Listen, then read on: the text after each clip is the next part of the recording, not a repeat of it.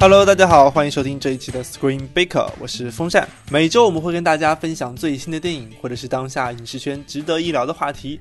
感兴趣的话，就赶快订阅我们吧。今天我要来的电影名字叫做《小萝莉的猴神大叔》，这是一部典型的带着歌舞的印度电影，它有着童话般的人设，还反思着当今的社会现状。当时看的时候，立马就想起了之前的印度电影《我的名字叫可汗》，还有《三傻大闹宝莱坞》。只不过这一次，我们的主人公萨梅尔汗饰演的善良的印度男子帕万，他不惜一切代价要将一个名字叫沙西达的小女孩送回自己的祖国巴基斯坦。你看，又印度又巴基斯坦的敏锐的听众朋友们，肯定现在就已经反应过来了，这部片子居然是反映印巴冲突的。这也是我认为这部片子最大的一个优点和亮点。整部片子它都是一个精心安排的乌托邦，在这个乌托邦里，有一个名字直译过来是殉道者的穆斯林小女孩，居住在巴基斯坦一方的克什米尔地区，不小心走失在了印度的大街上，再被一个印度教的印度籍男子送回国。这个小女孩原先都不会说话，但经历过一番印度之旅，认识了。这么多善良友好的印度人民之后，他才终于喊出了声。而这个印度教男子帕万知道小女孩是巴基斯坦人，还是通过印巴两国的板球比赛发现的。所以故事中的每一个细节都正好卡在了印巴关系的敏感点上。难道真是？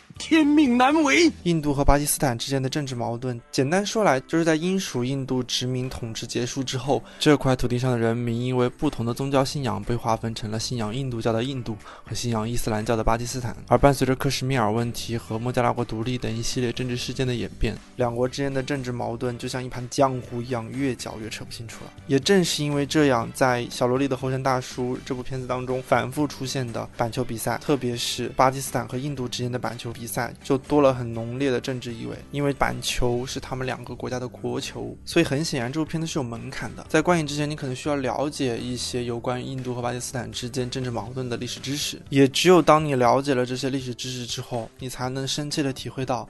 为什么我们的男主角要被设计成一个虔诚的印度教教徒？为什么他的岳父会被设计成一个特别讨厌巴基斯坦的人物？为什么这样一则送小女孩回家的新闻报道能够吸引印度和巴基斯坦两国国千千万万的老百姓们来到边境线上为他们打 call？这也是为什么我在开头说这是一部乌托邦的电影，就是因为它用了一种特别乌托邦、特别唯美、特别浪漫的方式，将老百姓们对消除两国隔阂的这种愿望宣泄到了一个特别饱满的状态。你用实际生活中的很多真实的情况，你是解释不了的东西。比如说最明显的例子，就是当帕万牵着小女孩，呃，就是他们偷渡嘛。但是他到了巴基斯坦之后，因为是到了一个异教的一个国家嘛，所以他就一直在边境上等待神的旨意。也正是因为这样，他一次又一次。撞见了边防人员，但是边防人员却始终没有把他抓起来，还要去听他讲他的大道理。就这种男主角，他会有一种傻气在，但这种傻气又是属于那种大智若愚的傻。而也正是这种大智若愚的傻，才能对一些比较关键性的问题带来一些改变。比如说，他在片中的种种行为，就在一定程度上拉近了印度和巴基斯坦人民之间的关系。而我之前所说的两部片子，《我的名字叫可汗》《三傻大闹宝莱坞》中的主角，其实也是这样。的人设，这些人物他所带来的，真的都是一些非常迷人的印度童话故事。当然啦，小萝莉的猴神大叔虽然是一个值得肯定的童话故事，但是片子里面还是会有很多让人实在不能忍的地方。比如说片中的歌舞，经常就是说着说着就开始，吵着吵着就。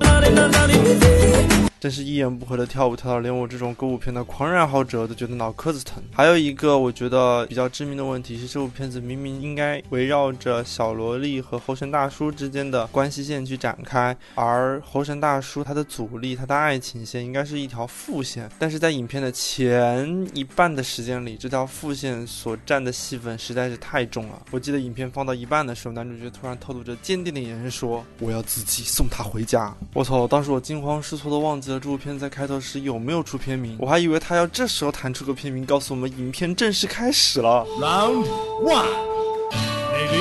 所以总体下来，这部片子我的评分是 B。至少他在用一种特别纯粹的方式散播着宇宙大爱。他告诉人们，人间有真情，真情在人间。只要人人都献出一份爱，世界将变成美好的人